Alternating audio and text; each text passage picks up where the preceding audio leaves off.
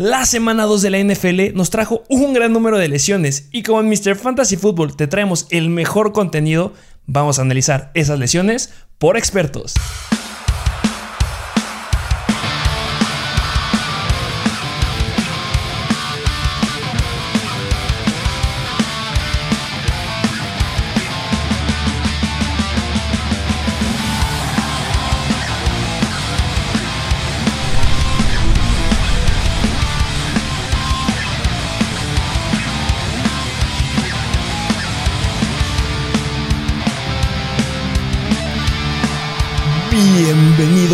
Un nuevo episodio de Mr. Fantasy Football. Sí. Bienvenidos a un nuevo episodio, Bienvenidos todos. a una nueva serie de videos. Ya se lo estaban esperando, muchos nos están estado preguntando, ¿cómo es que estamos diciendo que tenemos el mejor contenido de Fantasy Football en español y no tenemos análisis de lesiones? Sí, Pues, sí. ¿qué creen? Es el mejor contenido que van a encontrar. Porque aquí, además del contenido que siempre les traemos, vamos a analizar las lesiones. Y no, no van a ser lesiones analizadas por analistas de, que encontramos en internet, analistas que encontramos en la televisión. Así es, yo soy doctor y voy a analizar las lesiones que hicieron esta semana, que fueron muy importantes, fueron muchas. No hay mejor forma de presentarles esta serie de episodios que van a estar sucediendo de forma continua. Se reactiva otra vez Mr. Fantasy Doctor en Instagram. Y bueno, correcto. cualquier duda que lleguen a tener acerca de las lesiones, se las vamos a contestar de forma profesional. Con lo que se sabe en artículos científicos, con lo que cualquier médico o cualquier médico que estudia esto o que sabe de este tipo de cosas, se los va a decir. Y es por eso que podemos seguir confirmando que les traemos el mejor contenido de fantasy fútbol en español. De acuerdísimo. Y también les traemos el mejor contenido porque tenemos a la mejor comunidad de fantasy fútbol en español, que son ustedes. Muchas gracias por seguirnos, muchas gracias por ser parte de esto. Seguimos trayéndoles el mejor contenido para que sean los mejores. No vamos a parar. No, para nada. hasta Esto no que se para. acabe. Gracias por estarnos apoyando y aquí al cielo. Al cielo, sí. El techo es alto. Les traemos muchas lesiones. Vamos a arrancar con esta serie de videos. Sí, a mí me encantaría que si tienen alguna duda la dejen en los comentarios. Si les está gustando esta sección, también denle me gusta, suscríbanse y pues vayan a Mr. Fantasy Doctor, que estaremos actualizando todo esto a lo largo de la semana. Porque algo importante de las lesiones es que cambian. Siempre que hay una lesión, se tiene que dar un diagnóstico inicial. Cuando sea un diagnóstico, diagnóstico inicial, se debe hacer un seguimiento. El seguimiento siempre son estudios a- a- que se van agregando y que pueden ir orientando para dónde va la lesión o qué grado es. Hablar de una lesión de un ligamento cruzado, de una lesión de una rodilla, de un hombro, de un dedo, no es lo mismo en todos los jugadores, porque hay grados y dependiendo de los grados depende el tiempo que va a regresar. Y eso es sumamente importante para ser el mejor manager en fantasy fútbol. Y yo creo que la, la gente más esta semana como que está de que... Ay, ¿qué, qué va a pasar? ¿Qué va a pasar? Porque esta semana estuvo repleta de lesiones. En cada partido veías un buen de lesiones y no nada más jugadores que a lo mejor y entran dos reps, dos snaps y ya. O sea, jugadores bastante relevantes. Claro que sí. Y que genera mucha incertidumbre y bueno, un escenario impresionante a, a análisis esta semana. Sí, sí, y nuevas oportunidades que se abren. Muchas oportunidades. Entonces vamos a arrancar. Vamos a enseñar. bueno, vamos a explicarles cómo va, va a funcionar este tipo de episodios. Tenemos ya la lista de los jugadores que fueron más importantes de lesiones. Si ustedes se acuerdan de algún otro, agreguen en los comentarios. Y en Mr. Fantasy Doctor se estarán dando los análisis. Y obviamente, tú no eres doctor. No, Pero yo no. para nada. Entonces tú vas a dar- aventarme preguntas, te voy a intentar explicar de la forma más sencilla para que ustedes lo comprendan y vean qué es lo que podemos esperar de este tipo de jugadores. Sí, y sí. hay unos análisis y unos puntos, como siempre, muy buenos que les vamos a estar dando. Eso no cambia. A ver, echa- échamelos. Vámonos con el primer jugador. ¿Qué te parece si abordamos a los Miami Dolphins? Los corebacks, empezando por los corebacks. Vamos con los corebacks, claro que sí. ¿En Vamos orden? siempre en orden. Sí, sí, y sí. vamos con el primer coreback, que ya lo dije, de los Miami Dolphins, Tua Tagovailoa. Tua, Híjole. ¿Qué sucede con Tua Tagovailoa? Está en la semana 2 en contra de los Bills y sorprende que antes de la, en la primera mitad se lastima. Siempre que vean una lesión, les voy a dar ciertos tips que les pueden ayudar a saber qué es lo que sucede. Vean qué se toca. Normalmente cuando tienes una lesión vas hacia algún lado. ¿Qué es lo que hizo Tua Tagovailoa? Después de que se lo estaban dando un buen de golpes en la línea defensiva, Sí. se tocó las costillas. Un gran golpe se toca las costillas. ¿Cuál es el diagnóstico al que se llega? Una lesión costal. Una lesión de la parrilla costal, que recordemos que las costillas son una serie de huesos que van de forma horizontal y que son importantes porque adentro están los pulmones, adentro está el corazón, hay muchos elementos que nos preocupan. se toca las costillas y se va a hacer una evaluación. ¿Qué es lo primero que se hace en este tipo de situaciones? Le tomas rayos X. Algo importante, los rayos X, o que queremos ver en estas fracturas, es que no haya alguna fractura compleja o que dañe las estructuras de adentro. Es por eso que lo sacas. No lo puedes volver a regresar. Yo te puedo decir que este Tuatago Bailoa tiene fracturas, por supuesto. Se haya pinchado ahí un pulmón o algo Ese así. es el problema. Sí, sí. Dependiendo del número de castillas que te llegues a fracturar, te puedes ponchar un pulmón. Y eso se le llama un por ejemplo, hemotórax, Ok. etcétera. Puede haber muchos ahí términos que no voy a meterme tanto en eso, pero se le hicieron radiografías. Las radiografías fueron negativas a que fuera una complicación importante. Punto bueno. Si recordemos en la temporada pasada, ¿a quién le poncharon un pulmón? A Tyrod Taylor de Ah, los Chargers. La famosísima mala inyección Y que eso, le dieron. sí. exactamente. Y eso, ¿cómo lo vieron? Con radiografía lo ves luego, luego. Tú a Togo no se le ponchó nada. Buena señal. Pero no nos podemos quedar ahí. Se necesitan más estudios porque ya les dije, solo el 50% de las lesiones de las costillas las ves en radiografía. Las otras se te esconden y necesitas tomografías, reconstrucciones en tercera dimensión para ver qué tanto daño hay. Entonces, van puntos importantes. ¿Cuántas costillas se rompió? Si se corrompió más de tres, agua se puede perder mucho tiempo. Se rompió una, dos, no puede haber tanta bronca. O sea, mucho tiempo hablé de que unas ocho semanas. Es donde viene lo interesante. Dependiendo de, de cómo sea la fractura, si está desplazada o no, yo me espero que se pueda perder aproximadamente un mínimo de dos a tres semanas. Dos a tres. Exactamente. Ok. Pero depende del número de costillas rotas y depende si hay un desplazamiento o no. Hay un foco bueno. Entonces, ¿tú Atahualpa va a regresar en la temporada? Sí, sí va a regresar a lo largo de la temporada. La próxima semana yo la veo difícil. Pero depende cómo sean los resultados de ahorita para ver cuántas fracturas se, rompió. Y seamos lógicos. ¿Qué es lo primero que pasa cuando te rompes algo? Duele. La complicación de las fracturas de las costillas es que va a haber un dolor crónico. Tu Atahualpa no va a poder jugar. En las costillas hay arterias, hay venas y hay nervios. Entonces, eso le va a ocasionar dolor. ¿Lo pueden infiltrar para jugar? Por supuesto. O sea, que no es lo mejor. Aunque regrese, como que ya va a estar el miedo de que me van a pegar y me va a volver a molar, sí o sí. Y por ese hecho no va a estar en la siguiente semana. Yo Sí. creo que no va a estar. No deberían de iniciarlo porque sí parece que fue una, un golpe fuerte.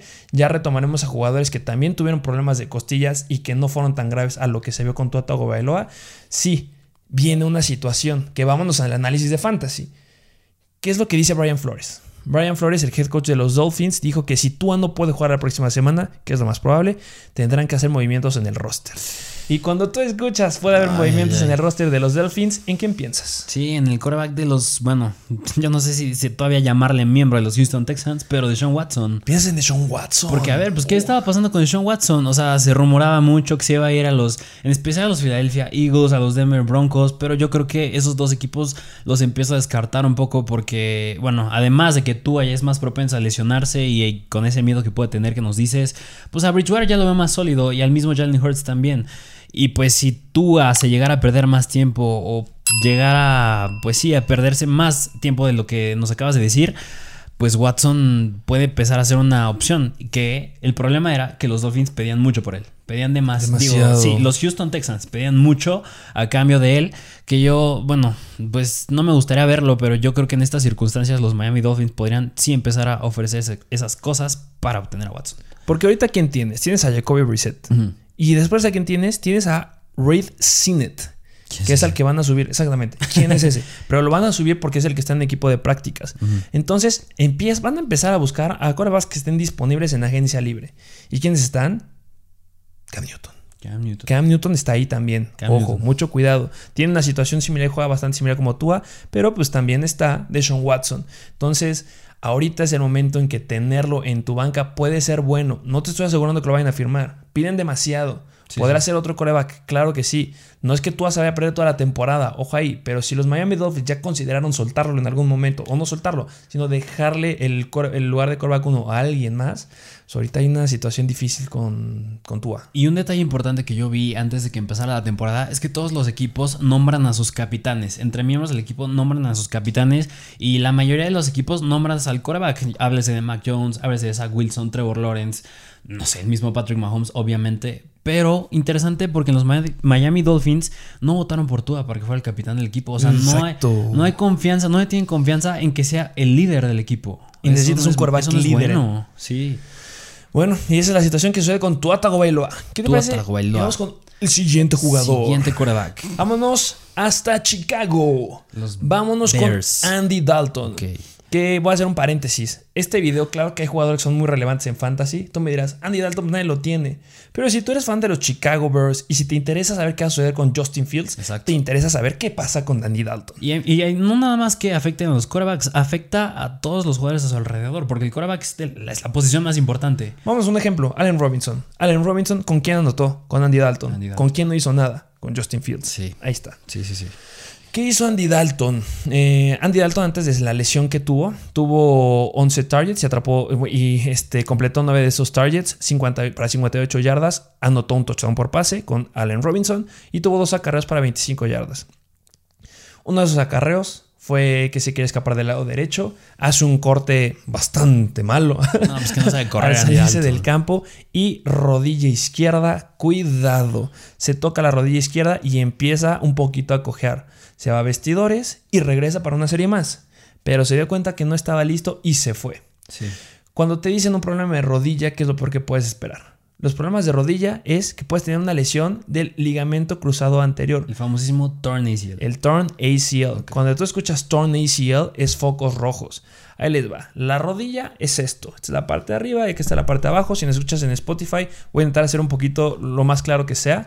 Este, en la rodilla es una articulación que es como una bisagra. Adelante, atrás, no hay más. En esta articulación hay cuatro elementos muy importantes. Bueno, hay cinco, pero vamos a considerar cuatro. Está el ligamento que está en la parte externa, en la parte interna. Los ligamentos colaterales.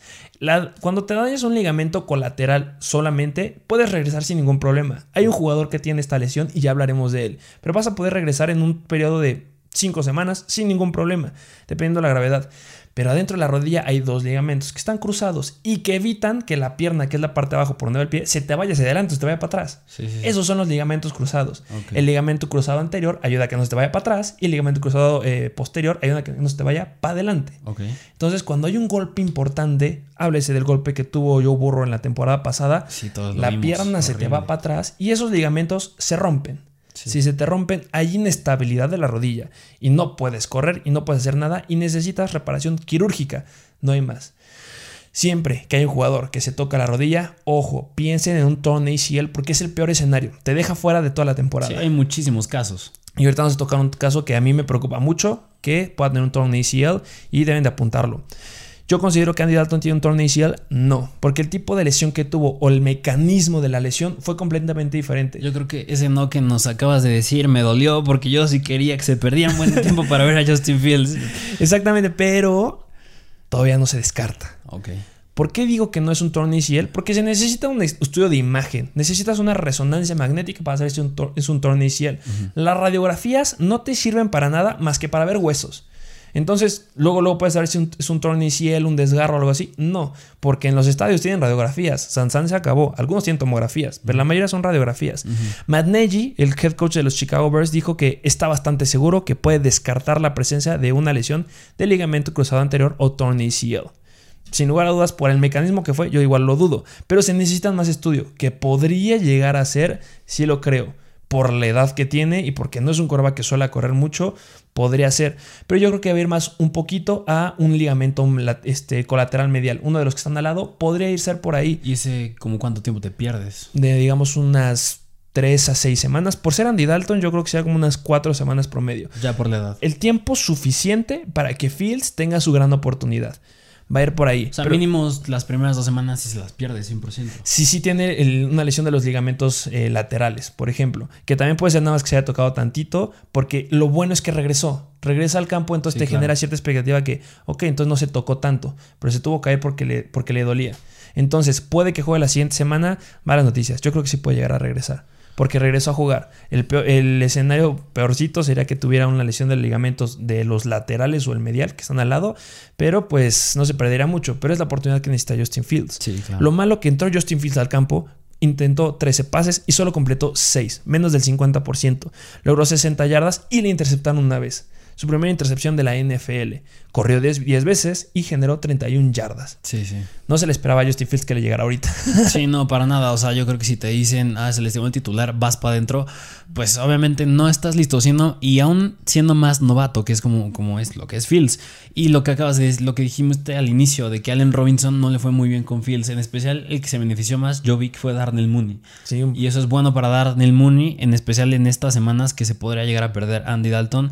Me gustaría verlo más con Robinson, pero. Y esperaría que mejore, pero por lo menos yo creo que Darnell Mooney se beneficia sí o sí. lo malo es que el siguiente partido es contra Cleveland. Mm, Es difícil. ok, sí. Entonces, bueno, a observar. Andy Dalton es un jugador que sí hay que estar observando y que estaremos dando actualizaciones porque nos interesa Justin Fields, no por Andy Dalton. Sí, sí, Andy Dalton. Vámonos a otro jugador. Vámonos a los Houston Texans. Tyrell Taylor. Tyrod Taylor, que estaba teniendo un juegazo antes de lesionarse y que lo ¿Qué onda sacara. con Tyrell Taylor? Sí, de verdad, wow, me impresiona bastante cómo está jugando. Nos pasó. Vimos sus estadísticas y que dijimos, este va para afuera. Menos de 20 intentos de pase. Pero ¿qué pasó? Anotó por pase y anotó corriendo. Muchas Sí. yardas por, este, por, por tierra. Entonces, wow, Taylor. Y un punto que me gustó antes de que lo sacaran, nada más tenía un incompleto. Un pase incompleto, wow. Sino un porcentaje de más del 90, 95%. No, está... Pero pues llegó la lesión y en la segunda mitad ya no regresó. Si ya me acordé de los números, tuvo 11 targets y 10 pases completos. Exacto. Se lastimó y ya no tuvo ni para dónde. ¿Qué pasa con Tyrod Taylor? Hamstring. Aquí les va un punto importante que pueden llegar a ser.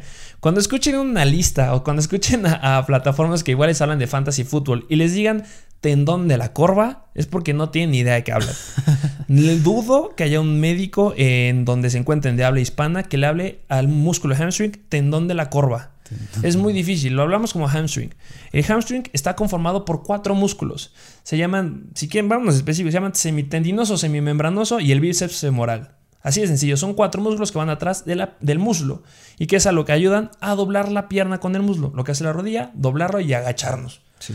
Es como estar aquí, la rodilla es la parte de acá atrás. Exactamente. Entonces, ¿qué sucede con Tyrod Taylor? Hay un problema ahí. Se desgarra y tiene que salir del partido. Con este tipo de lesiones, claro que hay pérdida de semanas dependiendo del grado que exista. ¿Cuánto es el grado? Nos vamos al 50%. Si no hay ningún daño, es grado 1. Si hay menos del 50%, grado 2. Si hay más del 50%, grado 3. ¿Qué nos interesa a nosotros en español? Es que un grado 1 te deja fuera una semana. Un grado 2 te deja fuera de una a dos semanas. Pero un grado 3 te deja fuera hasta 6 semanas. Es el promedio de lo que se ha visto en los artículos científicos. ¿Qué es lo que se debe hacer con Tyrod Taylor? Resonancia magnética.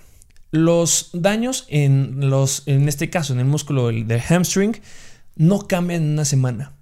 Una semana es lo mínimo. Y es por eso que Tyrod Taylor definitivamente está fuera del, primer del siguiente partido en contra de los Panthers del jueves. Y es que es, No va a eso, jugar. es el jueves, o sea, ni siquiera es una semana que sea de domingo a domingo, o sea, tienes menos días de descanso. Sí, y no necesito decírselo yo. Ya se publicó, ya muchos lo saben, ya se había hecho oficial, pero va a estar fuera. Porque aunque sea de un grado 1, no lo recuperas en una semana. Sí. ¿Y quién va a estar adentro? Un novato. Davis Mills. Davis Mills. Entonces, ojo ahí, cambia el escenario por completo y por eso les hablamos de Tyrod Taylor. ¿Qué va a pasar con Brandon Cooks? ¿Qué va a pasar con el backfield? El backfield va a tener más relevancia. Van contra los Panthers. Los Panthers apagaron a Jameis Winston, Sí. apagaron a Alvin Kamara.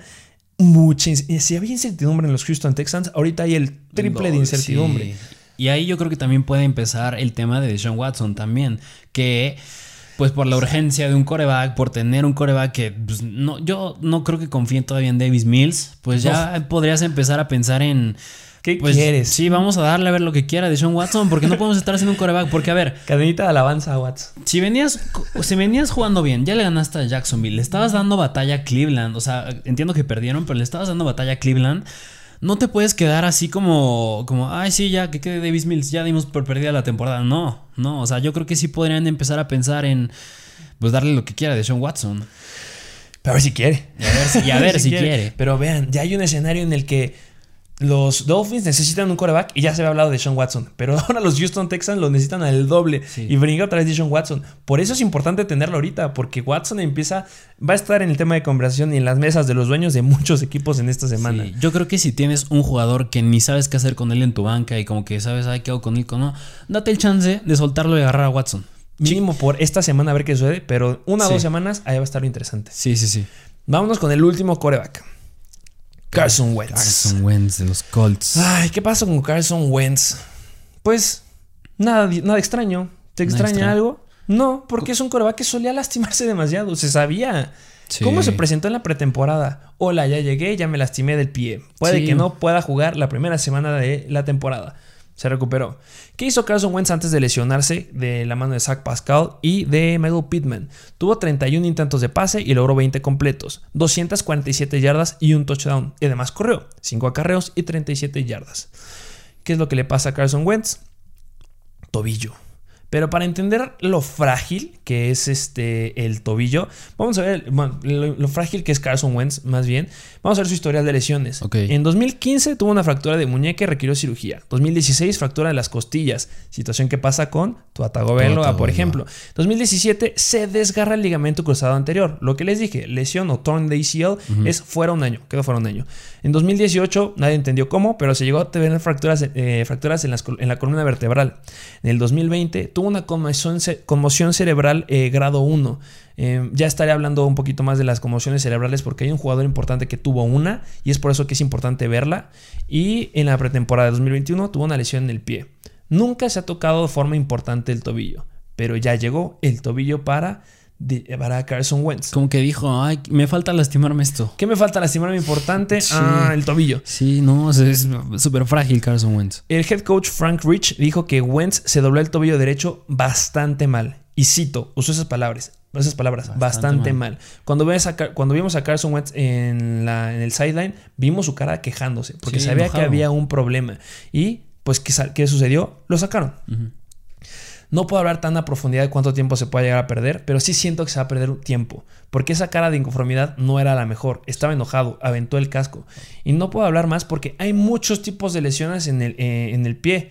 Háblese de la lesión de Liz Frank, que fue la que tuvo al inicio de la temporada, que también lo tuvo su liniero. Este, pero pues hay muchas. Puede ser desde un esguince, y de los esguinces se consideran de muchos grados. Estaba caminando. Cuando camina es bueno. Que si yo, a ojo de buen cubero, si es que tiene un esguince por ahí, que algunos le llaman como turf, eh, pedal turf, o eh, bueno, lo cambiamos en español, pero si es un grado 2, se quedaría fuera mínimo unas 2-3 semanas, como mínimo. Dos, tres. No creo que sea un grado tan importante porque no se hubiera levantado del campo, hubiera ido en el carrito a, a los vestidores. Entonces yo considero que también se va a perder semanas, sí, por la expresión que tiene, pero necesitamos saber el diagnóstico preciso con resonancia magnética. Y ahí le pegas más, yo creo que al ataque aéreo. Al Es- ataque aéreo, porque, bueno, el que entró en su lugar era Jacob Eason, yo recuerdo. Y pues que Jacob Eason haya sido alguna vez ya relevante, pues no, no es No, sonado. ni lo conocen muchos. No, para nada. O sea, yo creo que si acaso quien se beneficia de esto especialmente es Jonathan Taylor. Sí, el backfield, que ya lo El backfield. hablaremos en el episodio de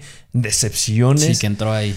Y bueno, van contra los Titans, entonces sí, mucha incertidumbre con los Colts. Le pega el potencial que nos estaba dando Zach Pascal y Pittman. Esperemos que sí, Sí. sea un, es- un esguince de grado 1, que eso lo demuestren los estudios y que sí pueda jugar. Pero viendo lo frágil que es Wentz y viendo la mala expresión que hizo, híjole, hay que tener cuidado porque hay que darle seguimiento. Sí, y no creo que Jacob Eason sea una, una opción en waivers. Para No, nada. O sea, no. aunque vaya de titular, yo no creo que sea opción en waivers porque, pues. Pues no, o sea, hasta no ver, no creer. Y Jacob Eason, pues no ha hecho nada que me haya llamado la atención toda- todavía. A lo mejor y es el nuevo Tyler Taylor, pero hasta el momento no. No, no nos ha dado bueno y que podamos poder, este, esperamos algo de él. Todavía no. No, para nada. Y vámonos a los jugadores que muchos vinieron a escuchar y quieren saber qué va a pasar. Los running backs. Los running backs. Pero en primer lugar vamos con los San Francisco 49ers. Sí, ¿qué pasó esta semana? Todos, todo el mundo está lesionado en ese backfield. Son los San Francisco 49ers de Baltimore. Así les voy a poner. Sí, sí, sí. Igual se lastimaron cuatro, Cuatro, ya cuatro. pero cambian los escenarios. Vámonos por el que fue el running back 1 en esta semana. Fue Elijah Mitchell. Elijah Mitchell. Que tiene un mejor escenario. Pero ya les diré por qué. Tuvo 17 acarreos para 42 yardas y 2 targets para 11 yardas. Ya hablaremos de él igual en el episodio de decepciones, la sí. verdad que la verdad. ¿Qué es lo que le pasó a Elijah Mitchell? La verdad, tiene la lesión menos preocupante de los tres. Es un punto bueno para Elijah Mitchell. ¿Y por qué? Pues todavía no lo debes de soltar. Sí, porque me acuerdo que sí regresó al partido. Exactamente, al final regresó. Sí. Pero ¿por qué fue? Salió por algo que le llaman en inglés, le dicen Stinger Type Injury. Que si lo traducimos es como una lesión de aguijón. Es en el cuello. ¿Por qué le ponen stinger o por qué le ponen burner de quemante o de aguijón? Porque es la sensación como si te quemara en el cuello. Normalmente en los juegos de fútbol, en el deporte de fútbol americano, hay muchas lesiones de cuello. Si ustedes lo han jugado, saben que el primer día de que estás equipado, sales con dolor de cuello, sí o sí. Sí, sí, sí. Hay situaciones en las que tu cuello, tú viendo hacia adelante, tu cuello se va, digamos, la cabeza se va hacia la derecha y se hiperextiende un lado del cuello. Aquí en el cuello va algo que se llama plexo braquial. En pocas palabras son nervios. Entonces si yo hiperextiendo y hago un movimiento más brusco de la cabeza por un golpe, esto se extiende y se pueden llegar a lesionar estos nervios. Cuando se llegan a extender de más o se llegan a comprimir de más, sucede algo que le llamamos un dolor de tipo nervioso, que se caracteriza por un dolor como toques, como eléctrico o como quemante. Y eso es lo que tuvo Laia Mitchell. Y si tú has jugado americano, claro que lo has sentido. Lo bueno de este tipo de situaciones es que son, dependiendo de la gravedad del golpe, obviamente, pero suelen solucionarse muy fácil. Normalmente pasan unos minutos y no hay ningún problema. Sí. La única complicación, se te puede dormir el brazo, puede disminuir la sensibilidad del brazo, obviamente, o sentir las famosas hormiguitas, Sí, sí, sí. pero soluciona sin ningún problema si no tienes algún otro daño este, que comprometa o que sea de mayor gravedad. Eso es lo que tuvo Laia Mitchell, no le va a quitar nada de tiempo. Sí, no. Y yo creo que, bueno, ahorita vamos a mencionar a los otros dos running backs, pero pues en Laia Mitchell yo creo que no hay que preocuparse. Y más, por lo que ahorita vamos a mencionar los otros, a lo mejor y podrían podría ya tener ahora sí esa relevancia del por qué entró a waivers la semana pasada, fue el mejor, la opción, mejor opción en waivers y ser ya pues tomar la mayor relevancia en ese backfield. ¿Y por qué? Porque los otros dos que están atrás sufren lesiones más importantes. Vámonos con Trey Sermon. Trey Sermon. ¿Qué le pasó a Trey Qué Sermon? trancazo le pusieron a Trey Sermon. Santo trancazo. En su primera carrera. Bienvenido a la NFL. Sí. No lo puedo creer. Sí, no ¿Qué pobre, fue lo primero que te Trey pasó por la cabeza cuando viste fumble Trey Sermon? No, no, o sea, es que yo no me la creí. Yo esperaba el momento en que entra- entrara Trey Sermon y cuando entró y vi eso fue como, no lo puedo creer. Manos Sí, de mantequilla, ¿qué estás haciendo? Pero es entendible por el trancazo. Pero analizas el trancazo. Sí, sí, sí. ¿Qué es lo que sucede? Todos sabemos, conmoción cerebral. Sí. ¿Qué es la conmoción cerebral? Pues las famosísimas te apagaron las luces. Sí. Es normal que los jugadores entren en conmoción cerebral por todo lo que ya sabemos este, de los problemas este, cerebrales eh, que tienen los jugadores que tienen muchos golpes a lo largo de su vida y que pues, hasta hay películas de eso. Pero las, conmociones cerebrales, que esta esta va otra recomendación, hay que analizarse porque se dividen en tres grados. Grado 1, grado 2 y grado 3. El grado 1 es cuando solamente tienes algunos síntomas y dura menos de 15 minutos y no te noquean, es decir, no pierdes la conciencia. Que veo estrellitas, que me duele la cabeza, que de repente me siento cansado. Eso es un grado 1, menos de 15 minutos. El grado 2 es cuando estos síntomas duran más de 15 minutos. Normalmente son jugadores que se que- quedan tirados en el piso por mucho tiempo y que normalmente los voltean hacia arriba, les llegan a quitar el casco con mucho cuidado, se los dejan o les quitan la, la careta porque necesitan verlos. Sí. Ese es el grado 2. Y el grado 3 es el que nos preocupa, porque en el grado 3 pierdes la conciencia. Pierdes las- la conciencia y no sabes ni qué onda, no sabes ni cómo te llamas. Y viendo la lesión que tuvo Trey Sermon, me preocupa que pueda ser un grado 3. Grado 3, o sea, el peor. ¿Por qué? Porque en el momento en que recibe el uno, y recibe el golpe, no fue para adelante, fue por atrás. Sí, atrás. Y eso es muy malo también para el cuello. ¿Y qué es lo que hace Trey Sermon cuando recibe el golpe? Suelta las manos. Vemos cómo se debilita y las manos se le van, por eso hizo fumble. Sí, se le cae. O sea, ves el video y la mano floja y, y el pasto. Exactamente, las dos quedan flojas, caen en el pasto y, buena señal, luego, luego se agarra la cabeza, sabe el golpe. Mínimo tuvo un grado 1, por supuesto. ¿Qué es lo que es bueno? Que yo no espero que sea un grado 2, porque no fue más de 15 minutos. Entonces, o es un grado 1 o es un grado 3. Si es un grado 3, le va a costar salir del protocolo de conmoción. O sea, ¿cuánto tiempo podría ser? Depende. Es que esos sí son muy difíciles de predecir. Puede llegar a ser, yo creo que un grado 3 pueden ser unas dos semanas. Dos O sea, semanas. el partido siguiente se lo pierde. Porque necesitas valorar como médico que no hay ninguna repercusión. Necesitas revisar que no hay ningún sangrado dentro de la cabeza, que es lo que más te preocupa en una conmoción. O sea, buenas noticias para Laia Mitchell. Buenas noticias para Leia Mitchell, pero pésimas para Trey Sermon. claro. Es un grado 1, no se preocupen. Yo creo que sí va a poder salir del protocolo de conmoción a final de la semana. Va a estar rascándole al juego por ahí del viernes, sábado. Pero si es un grado más avanzado, no puede estar adentro en esta semana.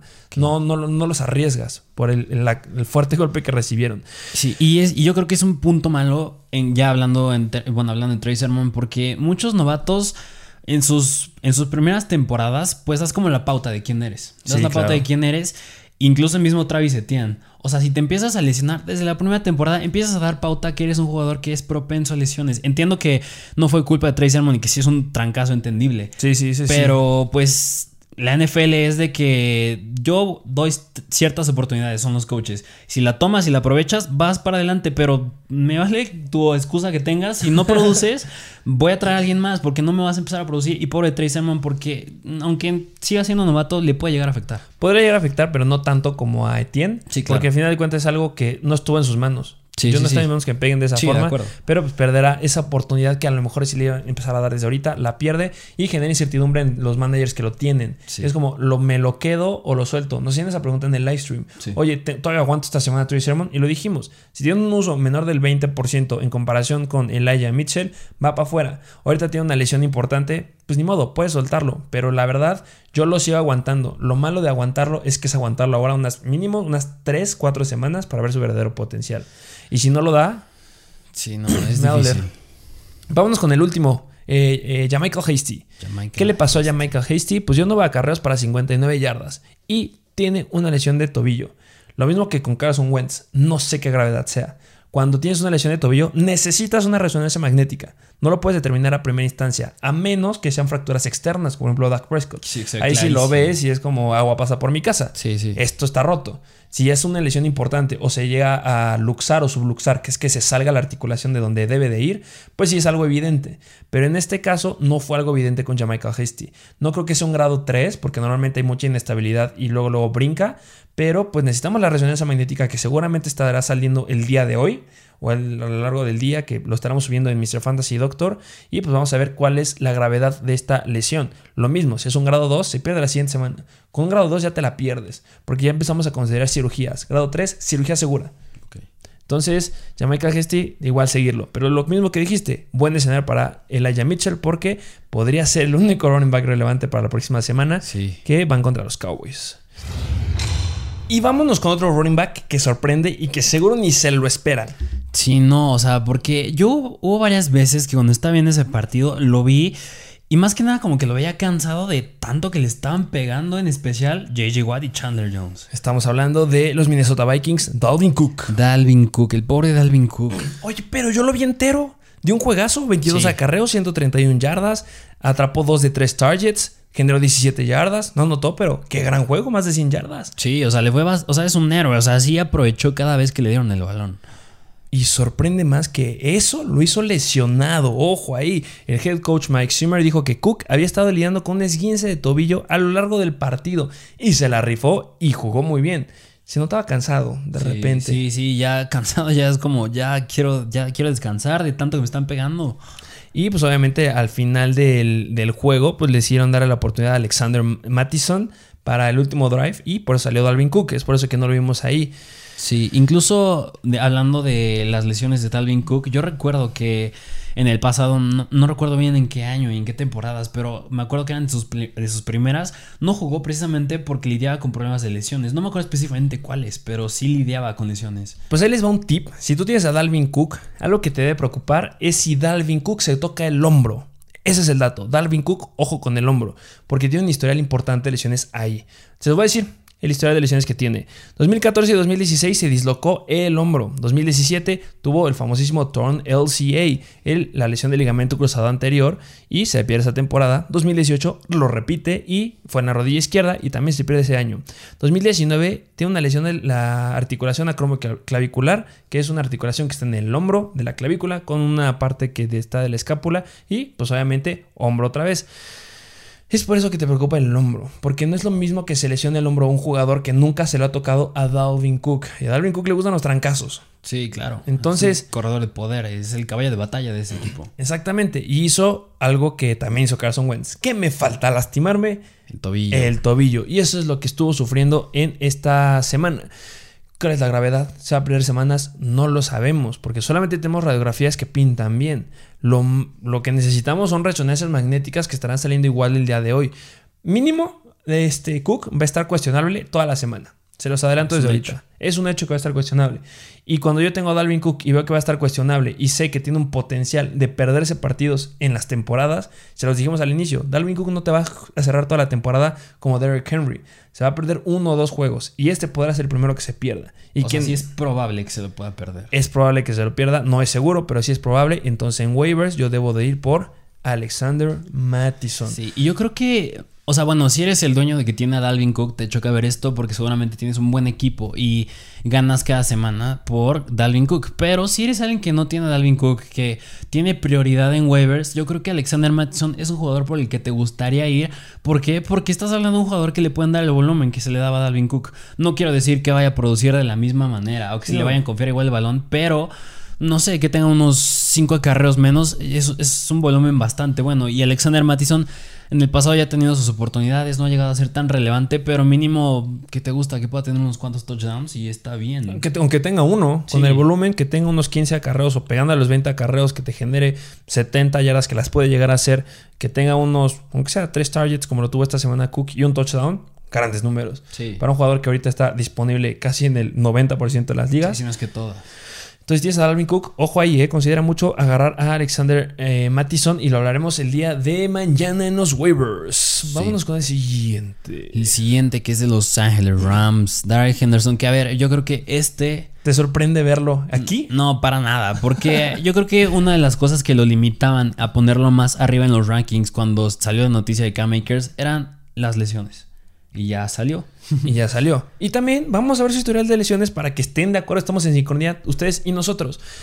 2019, un esguince de tobillo de tercer grado. Así es, requirió cirugía. 2020, lesión en el hamstring, similar a lo que tiene Tyrod Taylor, y quedó fuera un par de semanas. 2020, al final, también tuvo un esguince de tobillo de tercer grado y quedó fuera. 2021, al inicio de la pretemporada, bueno, la pretemporada más bien, lesión en la mano. Si no recuerdo, fue el pulgar. Y también se esperaba que pudiera estar fuera. Y llamó la atención porque, a ver, ya se te lastimó el running back 1, que es K-Makers, y ahora Derrick Henderson me sale con esto, pero ya se hizo real. Ya hay un problema con Darrell Henderson. Antes de su lesión, logró 13 acarreos para 53 yardas, 3 recepciones para 29 yardas. Pintaba bien.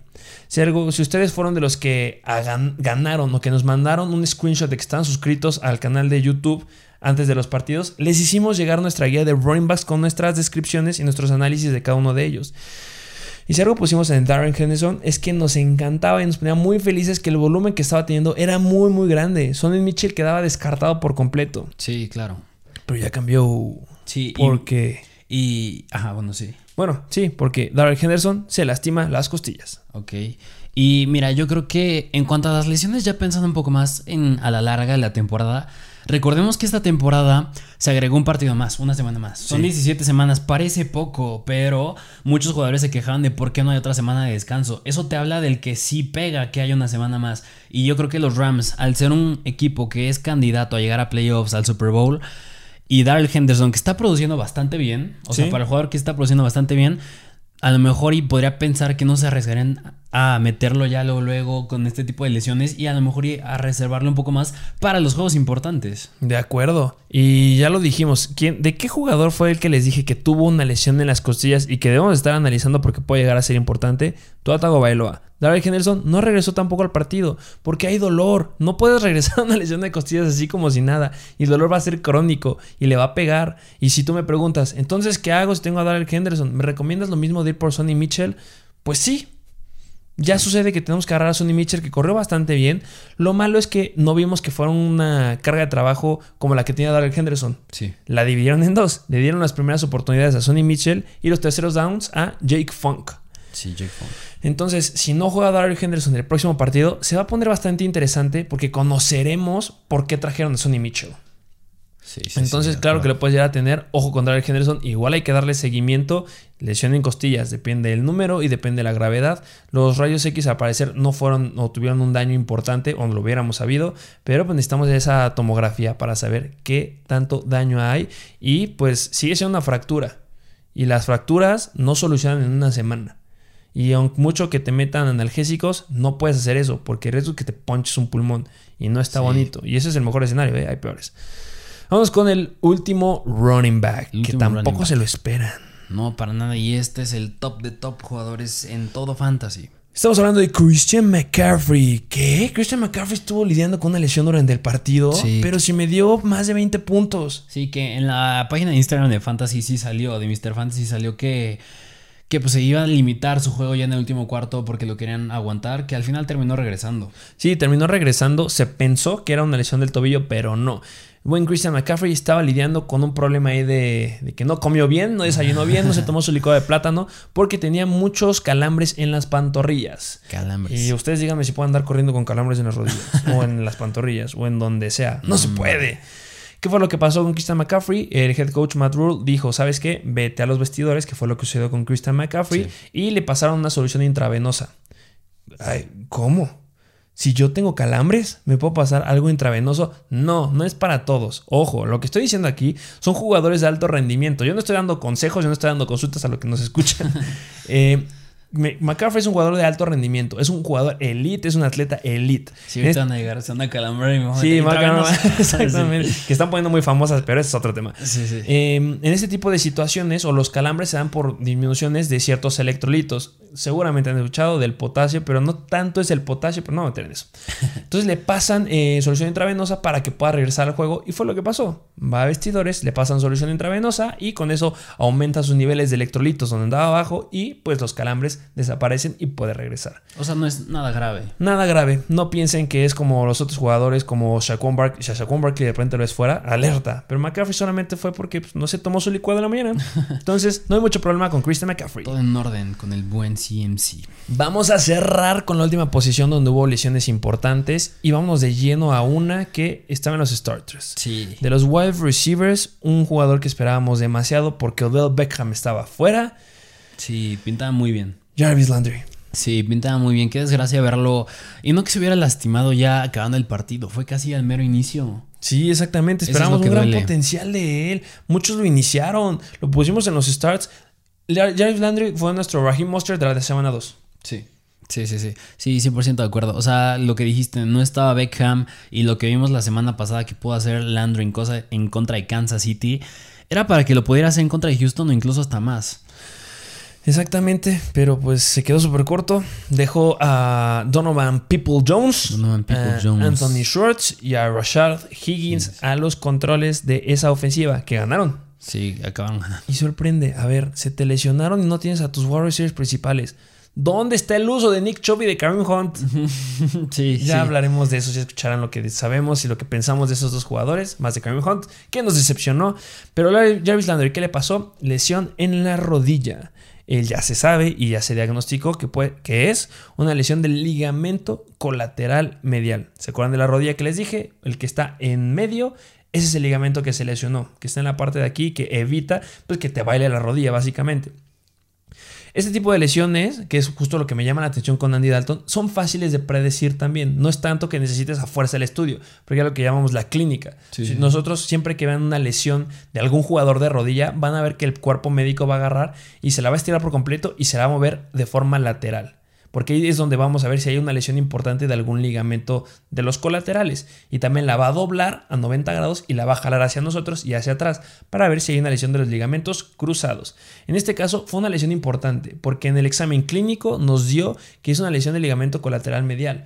Y lo dijimos, una lesión del ligamento colateral medial no te descarta la temporada. Eso es algo bueno. Depende el, grado que tengas. Pero pues podría regresar en el peor escenario. A lo mejor en unas seis semanas.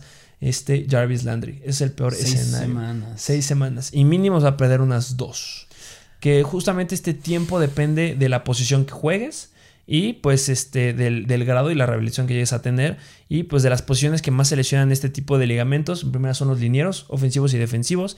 En tercer lugar está el backfield defensivo. Y en cuarto están los receptores. Que yo creo que es malo para Jarvis Landry, pero Muy malo. si regresa Odell Beckham, Odell Beckham va a tener todo el campo abierto para él. O sea, la- todas las oportunidades por aire, Baker Mayfield se las va a dar. Y van a hacer todo para que Beckham pueda regresar esta semana. Porque. Landry no va a estar. Se las adelanto. Landry no va a estar para la próxima semana. Baja importante en ese equipo de los Browns. Así es. Y vámonos con otro wide receiver que a lo mejor este no les pega a muchos. Sí, pero no. debemos meterlo.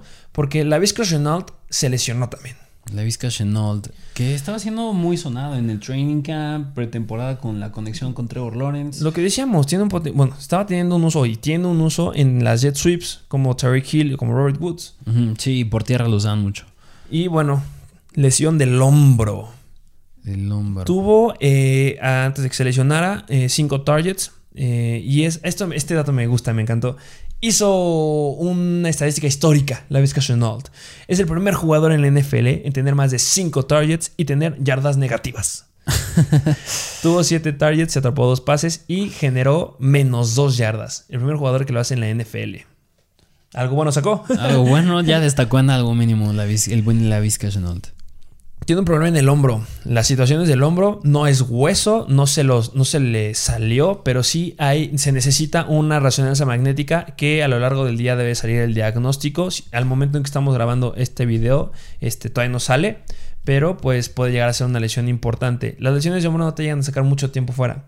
Sí te sacan un poco porque es un juego de contacto donde usas mucho los hombros y los wide receivers suelen ser los que se lastiman bastante el hombro, mucho por caídas este, en el campo por mala colocación del brazo, pero pues podría ser algo similar a lo que estuvo cursando Dalvin Cook que ya les dijimos. Entonces, ¿podría ser que se pierda el siguiente juego? Sí, pero pues necesitamos el diagnóstico eh, final a través de resonancia magnética, pero también podrá jugarlo, no hay ningún problema. Y recordemos 50-50. que... Sí, yo me diría un poquito que juegue un 70% y que se lo pierda un 30%. Ok. No creo que sea tan importante, pero necesitamos la resonancia magnética. Y ojo, porque Mervyn Jones tuvo un gran juego. Sí, Marvin Jones. Y, y bueno, es que ya empieza a ser algo volátil ese core de wide receivers. Digo, la semana pasada fue DJ Shark. Este fue Marvin Jones. Y a lo mejor en el próximo, no sé, es el mismo la Vizca si es que juega. Entonces, no sabemos qué va a suceder ahí, pero pues tienen que saber que la Vizca pues sí tiene, va a estar cuestionable toda la semana, sin lugar a dudas. Y vamos a agarrar otro wide receiver. Vamos con los Dallas Cowboys. Las Cowboys, ok. Vámonos con un wide receiver que vamos a hablar en las decepciones, que estuvo en el primer no. lugar en la semana 1 y cayó a ser los peores en esta semana. Amari Cooper. A Mary Cooper, qué, qué, qué decepción. O sea, yo me acuerdo viendo el partido que, bueno, a diferencia de Jarvis Landry, que fue al inicio cuando quedó fuera y ya no pudo hacer mucho, a Mary Cooper mínimo como que sí tuvo el chance a lo largo del partido de hacer algo porque cuando se lesionó fue ya al final. Al final. Al final. que se quedó tirado en el campo y ya es el tercer jugador en esta semana que tiene una lesión costal. Igual se lastima las costillas, hay que analizar qué gravedad hay. Eh, es diferente porque a Mary Cooper no fue un impacto tan fuerte como el que llega a ver de Tua Tagovailoa o el que llega a ver de Darrell Henderson. Sí fue un golpe, fue fuerte, claro que sí, pero si alguna de las lesiones de costillas no me preocuparía tanto es la de Mary Cooper. Mary Cooper. Este, claro, está en riesgo, cuestionable toda la semana, por supuesto, depende si se fracturó y qué tanto se fracturó. Lo sabremos en este el día de hoy y a lo largo de la semana cómo va pro- progresando, pero pues CD Lamp. Sí, mira, se puede ir muy ar- Incluso el mismo Tony Pollard. ¿eh? ese es el otro. Tony Que Pollard. no, el Tony Pollard está. El Tony Pollard. Tony Pollard está, está comportándose irreal. O sea, tuvo un juegazo. O sea, son más de 20 puntos fantasy. Y yo creo que la salida de Michael Gallup ayudó. Yo creo que, que sí ayudó. Y si Mary Cooper se llegara a perder, yo que sé, unas cuantas semanas, más que CD Lamp, Tony Pollard podría ser una opción muy relevante. Sí, mira, yo creo que lo mínimo podrá ser una semana, pero lo dudo. Te digo, no siento que el contacto haya sido tan fuerte. Si se quedó tirado en el piso, va a haber dolor. Lo máximo que se puede llegar a perder, una o dos semanas. Sí, y aquí yo creo que me gustaría decir que por eso es muy importante estar al pendiente de las lesiones, lo que subimos en la página de Mr. Fantasy, porque cuando ves a un jugador que se lesiona o que tiene un problema o tiene alguna cuestión, pues es pensar en los jugadores que están atrás de él. Nos apagaron las luces. Ya no les gustó lo que estábamos hablando. Ya Están corriendo. sí, pero es pensar en los jugadores que están atrás de él. En este caso, Mary Cooper, no sé, CD Lamb, Tony Pollard, ya dijimos de la Vizca Chenault, Marvin Jones, DJ Shark, de Jarvis Landry, pues no está del Beckham todavía, pero cuando esté, es quien está atrás. Así que es pensar en esos jugadores y estar muy pendiente de las noticias. Exactamente. Y aquí ya más quiero cerrar con este jugador. Porque este, si hay un jugador que me preocupa, es este. Este sí me genera mucha preocupación. Si yo lo tuviera en mis equipos fantasy, aguas. Deontay Johnson. Déjenme decir que esto me enojó. Esta lesión sí me enoja bastante. Porque era una lesión que no debía de suceder. Sí, sí. Son unos, con todo respeto, el staff de los Steelers son unos tontos porque arriesgaron a un jugador cuando era no era necesario. Vas perdiendo el juego. de- tienes 17 puntos en comparación con 26 que tenían los, los, los Raiders. Quedan 20 segundos en el juego. necesitabas un touchdown y un gol de campo para ganarlo y no le vas a hacer en 20 segundos. No, para nada. Estabas en la 20 de tu lado. ¿Para qué fregados le avientas un pase cruzando a Deontay Johnson para lastimarse? Se lastimó. Y si una reacción me generó mucha intriga, fue la de Deontay Johnson. Ojo, tengo miedo que pueda ser un torn ACL el de Deontay Johnson. Aquí está el foco rojo. Puede ser un torn ACL el de Deontay Johnson. Por supuesto, ojalá que no. Y a lo mejor no fue tan sonada, yo creo que porque precisamente como dices, fue al final del partido y yo me acuerdo ver el final del partido y todos ya despidiéndose, todos ya saludándose, ya gracias, buen juego, buen juego todos. Y veías las cámaras y el pobre Deontay Johnson ahí todavía tirado. todavía tirado. ¿Y qué hizo Deontay Johnson? Es a lo que voy. ¿Qué fue lo que hizo primero? Se, se agarró, abrazó la parte de abajo de la rodilla y cuando te abrazas de esa forma de toda la rodilla, significa que tú sientes inestabilidad de la rodilla, de la pierna hacia adelante y hacia atrás. O sea, los detalles. Ve ahí los esos, detalles. esos detallitos. Entonces, como se la agarró de esa forma, significa que tenía una inestabilidad. Y cuando hay inestabilidad hacia adelante y hacia atrás, son los ligamentos cruzados, el famoso torn ACL. Entonces, tengo miedo, espero que no, de verdad espero que no lo sea. No tenemos mucha información. Necesita la resonancia magnética. Pero pues por la reacción que llegó a tener, espero que la haya exagerado pues, de alguna forma. Pero no necesitaba hacerlo. Ya había acabado el partido. Si yo me tiro al piso, pues ya me levanto. Pero sí, me preocupa esa lesión. Tuvo que salir este, cargado por sus compañeros. Y mucho ojo, porque si un jugador podría ya tener el fuera es Deontay Johnson esta semana. Espero que no. Espero equivocarme porque me gusta mucho Deontay Johnson. Sí, claro. Y pues ahí, hablando el mismo consejo, pues poner un ojo en Claypool y Juju. Exactamente. Que Juju tuvo un buen juego y bueno, Claypool, pues el potencial en, en targets largos me encanta. Sí. Entonces, y también en Washington. Pero bueno, ya estaremos hablando de eso a lo largo de la semana. Eh, ya activaremos todas las publicaciones. Estaremos hablando mucho de Deontay Johnson, de Tuata Bailoa, de todos los que les acabamos de decir en el perfil de Instagram de Mr. Fantasy Football, Mr. Fantasy Doctor, perdón. Y también la estaremos reposteando en Mr. Fantasy Football para que nos sigan en ambos lados. Y si tienen estos jugadores, vean para dónde tienen que agarrar al necesario suscríbanse, suscríbanse, denle me gusta a este video si les gustó este tipo de contenido y quieren que lo sigamos haciendo, dejen su comentario. Si nos escuchan en alguna plataforma de podcast, Spotify, Apple Podcast, Amazon Music, Stitcher, Google Podcast, dejen su comentario, dejen sus cinco estrellas y bueno, este, algo que agregar. ¿No? Pues suscríbanse y digan su opinión sobre todo el contenido que estamos haciendo para mejorarlo y escucharlos también, qué quieren que subiéramos y hagamos. Así es, muchas gracias por ser parte de la mejor comunidad de fantasy fútbol en español y nos vemos a la próxima.